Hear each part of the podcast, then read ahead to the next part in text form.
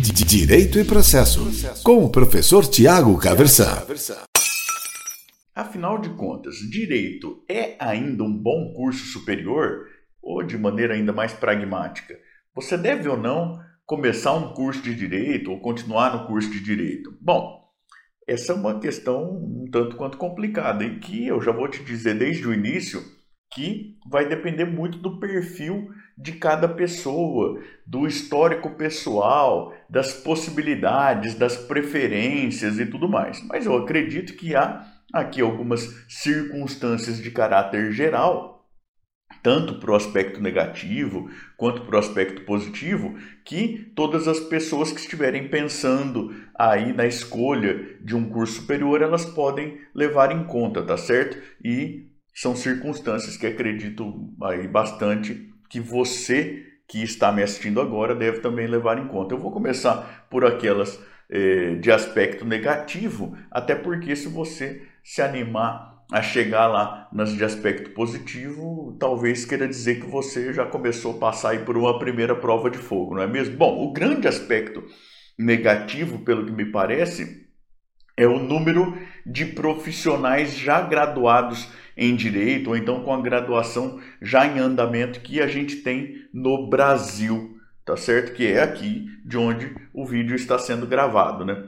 Então, como assim, professor? Bom, segundo números gerais que chegam bastante aí para a gente, e você pode dar uma conferida aí pelos órgãos pelos mecanismos de busca depois, o Brasil tem mais da metade dos advogados do mundo inteiro. E isso até porque o Brasil tem mais da metade das faculdades de direito do mundo inteiro também.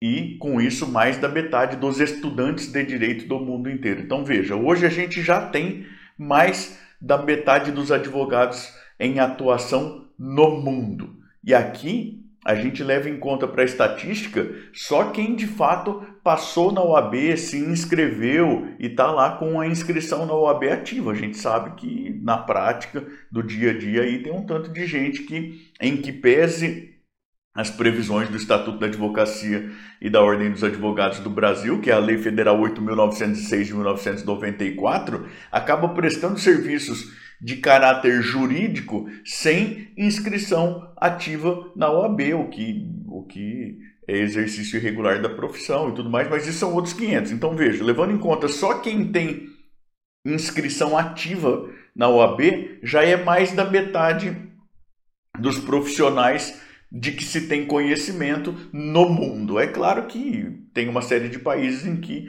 o levantamento de dados não é tão fácil assim também e tudo mais, mas essa é uma ideia geral. E é um problema crescente, porque se a gente também tem mais da metade das faculdades de direito do mundo e mais da metade dos estudantes de direito do mundo, isso é um, é um problema que, que vem se avolumando ao invés de já ter passado o pico, pelo que parece, pelo menos, tá certo? Bom, é... e aí talvez esteja o grande problema, porque se você pretende se destacar naquilo que o curso de direito te proporciona, você precisa estar consideravelmente acima da média das pessoas que se, decide, se decide a fazer o curso de direito, porque é muita gente com quem você vai concorrer em, em qualquer coisa que você pensar, praticamente, né? E e aí você precisa se diferenciar. Então, assim, é, Quase todo mundo sabe que na maior parte dos lugares é bastante possível você se graduar em direito, apesar daquela história, ah, quem faz direito tem que ler muito, não sei o que, é possível você se graduar em direito sem ler nenhum único livro inteiro do começo ao final da faculdade. Mas é evidente que o ditado do quem faz direito tem que gostar muito de ler e tudo mais não é à toa. Então, é, é um curso que trabalha com a linguagem como matéria-prima. Né? E e aí a leitura para quem faz direito é mais ou menos como ir às compras para quem tem um restaurante. Você vai, vai adquirir matéria-prima. E a melhor maneira de fazer isso é lendo. Se a maior parte das pessoas não lê, você precisa começar por aí para estar um pouco acima da média porque se você tiver na média, você cai naquela bacia das almas do maior número de advogados aí em relação ao restante dos outros países todos, maior número de estudantes de direito e tudo mais. Né? Esse, esse talvez seja o, grande problema. Se você vai ter um, um mercado muito concorrido depois para sua própria atuação. E se o mercado é muito concorrido, talvez para você conseguir se destacar por sua qualidade, você deva ter afinidade com aquilo que é que é o objeto do curso. Tá certo? Então, é, a dificuldade é mais ou menos por aí. Se você gosta muito mais de matemática ou de biologia do que do que de das ciências humanas aí em geral, né? linguagem, história, né? esse tipo de coisa, talvez a escolha não seja lá a melhor possível para você. Se bem que certamente qualquer pessoa pode aprender muito com o curso de direito. Aqui a gente chega então a alguns aspectos que são positivos. O primeiro deles, talvez, é que o direito é um curso que abre muitas possibilidades profissionais. Então, assim, eu sou advogado, advogar é só uma dessas possibilidades. Tem um, um número muito grande de concursos possíveis. Né? E mesmo na advocacia, né? vamos dar um passo atrás, que mesmo na advocacia você tem um, um universo de advocacias possíveis. Você pode ter um escritório, você pode trabalhar no escritório de outra pessoa, você pode trabalhar no jurídico de grandes corporações. Né? Tem um, um mundo de advocacias que podem ser feitas. É, você pode trabalhar como advogado em órgãos públicos, inclusive. E aí você tem toda essa possibilidade de concursos de que a gente falava. Alguns deles exclusivamente para quem é graduado em direito, por exemplo, concurso para magistratura, para o Ministério Público, né? você tem concurso para delegado de polícia, você tem outros vários concursos das diversas carreiras públicas que também não são exclusivos para os graduados em direito, mas que aqueles que são graduados em direito têm uma grande facilidade, por exemplo, concursos para é, os órgãos do Poder Judiciário, que não exatamente para magistrado, mas concurso para o judiciário em geral, técnicos, analistas, esse tipo de coisa, são aí é, é, carreiras com rendimentos que são interessantes.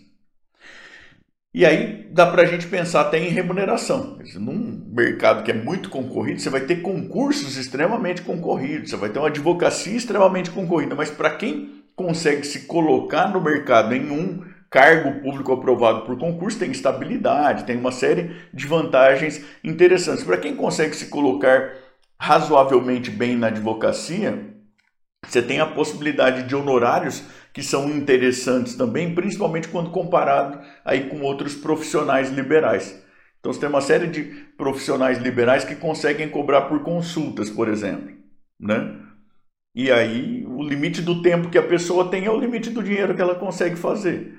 E é bastante comum na advocacia que você tenha honorários por percentual da vantagem que é entregue ao cliente, né? E aí você vê que em uma causa, às vezes um advogado consegue se remunerar de maneira que equivaleria a muitas horas de trabalho de um, de um colega de outra carreira autônoma aí. E isso é uma coisa que é bastante interessante também, não tem como negar. Né? É, importante, é muito importante que você goste do trabalho que você vai fazer. Então, ó, eu escolhi o curso de Direito porque tenho afinidade, né? porque gosto bastante é, da questão do estudo das leis, de pensar nas relações entre direito e poder, e justiça e tudo mais. Mas é claro que também vou trabalhar porque quero pagar minhas contas, quero ter uma vida relativamente é, confortável. E aí, quando você pensa na atuação do profissional liberal em si, a, a remuneração, como ele pode ganhar percentual de proveito que ele consegue para o cliente pode ser muito interessante quando ele compara com aquilo que se ganha por hora aí de consulta, esse tipo de coisa. Agora veja, de novo, em um mercado que é extremamente concorrido, as as causas que são causas grandes, elas não são comumente entregues para quem está começando na profissão. Então você tem que levar isso tudo em conta também.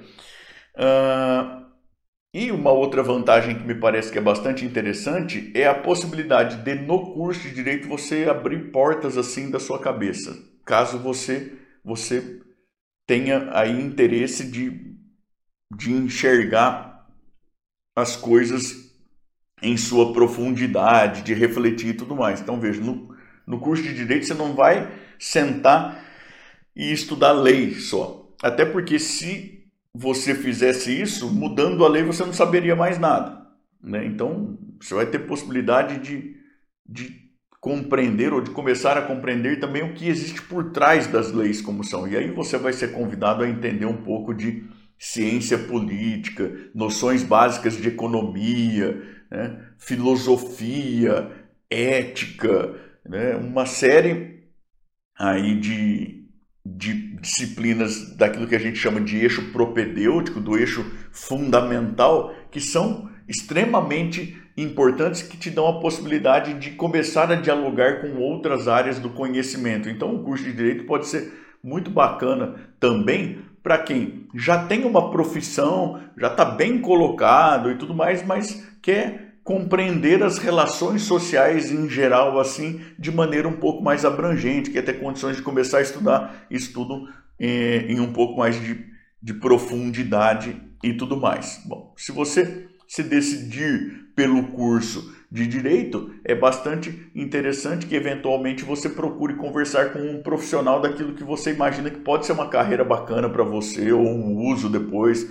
alguma coisa assim. É claro que é, é, muito comumente as coisas mudam muito durante os cinco anos aí de graduação. Você conhece outras coisas, acaba mudando de perspectivas e tudo mais. Mas é interessante aí de repente bater um papo com alguém que na medida do possível, com alguém que já atua naquilo que você acha que pode ser bacana e tudo mais. Tem que tomar cuidado para não falar, é, não depositar toda, toda a sua impressão sobre o discurso de alguém que é um profissional claramente frustrado, eu imagino que você não vai ter isso como modelo, mas também não com alguém que é claramente mentiroso, que exagera os seus próprios sucessos e tudo mais. Né? O ideal é conversar com alguém aí que seja razoável, em quem você possa você possa confiar num discurso que não seja exclusivamente de marketing, né? E também é interessante que você procure conhecer aí a instituição de ensino para a qual você é, pretende se submeter. A gente tem tido uma, uma realidade de, de achatamento das cargas horárias de aula presencial e tudo mais. Isso implica para a maior parte dos alunos algum problema de assimilação, de contato com conteúdo também tudo mais. Então é interessante que você, antes de, de entrar lá, já ter investido uma parte do seu dinheiro, do seu tempo, no caso das instituições privadas, pelo menos que você saiba como que funciona na prática, o que, que tem de perspectiva para aquela instituição, é, carga horária né, e tudo mais. Tá certo? De toda maneira, eu preciso te dizer que é, escolhi o curso de Direito já faz muitos anos, né? eu entrei na, na, na minha própria graduação lá no ano de 2000, ainda faz bastante tempo, né? É, e não me arrependo absolutamente, né? apesar de todas as dificuldades do mercado concorrido, da gente precisar correr atrás, sou aí muito realizado naquilo que faz. Conheço muita gente que é assim também. E muito provavelmente, mesmo com o mercado cada vez mais concorrido, eu acredito que se precisasse escolher hoje algum curso para fazer, escolheria novamente o curso de direito, porque enxergo muito sentido naquilo que faço como advogado, como professor também. É, é preciso que você tenha noção dessas dificuldades que a gente tem no cenário brasileiro né, e, e daquilo que o curso ele vai pedir de você para que você faça com um nível maior possível de excelência e que, sendo a sua escolha, que seja uma escolha aí muito feliz e de muito sucesso. Com um mercado concorrido do jeito que é, você tem que ter na sua cabeça aquilo que a sua mãe deve ter te falado muitas vezes. Você não é todo mundo. Se você for sempre se comparar, aí, ah, mas todo mundo da minha sala toca desse jeito e vai e tudo mais, você vai cair depois naquele mercado que é o mercado que a gente falava lá no começo do vídeo e aí você tá,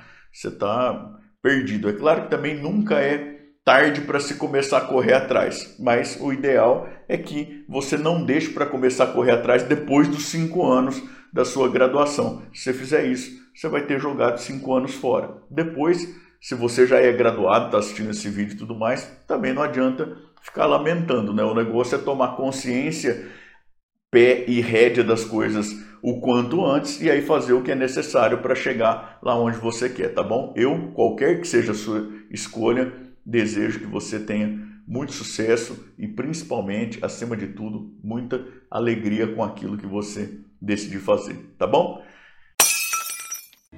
Direito e Processo, com o professor Tiago Caversan.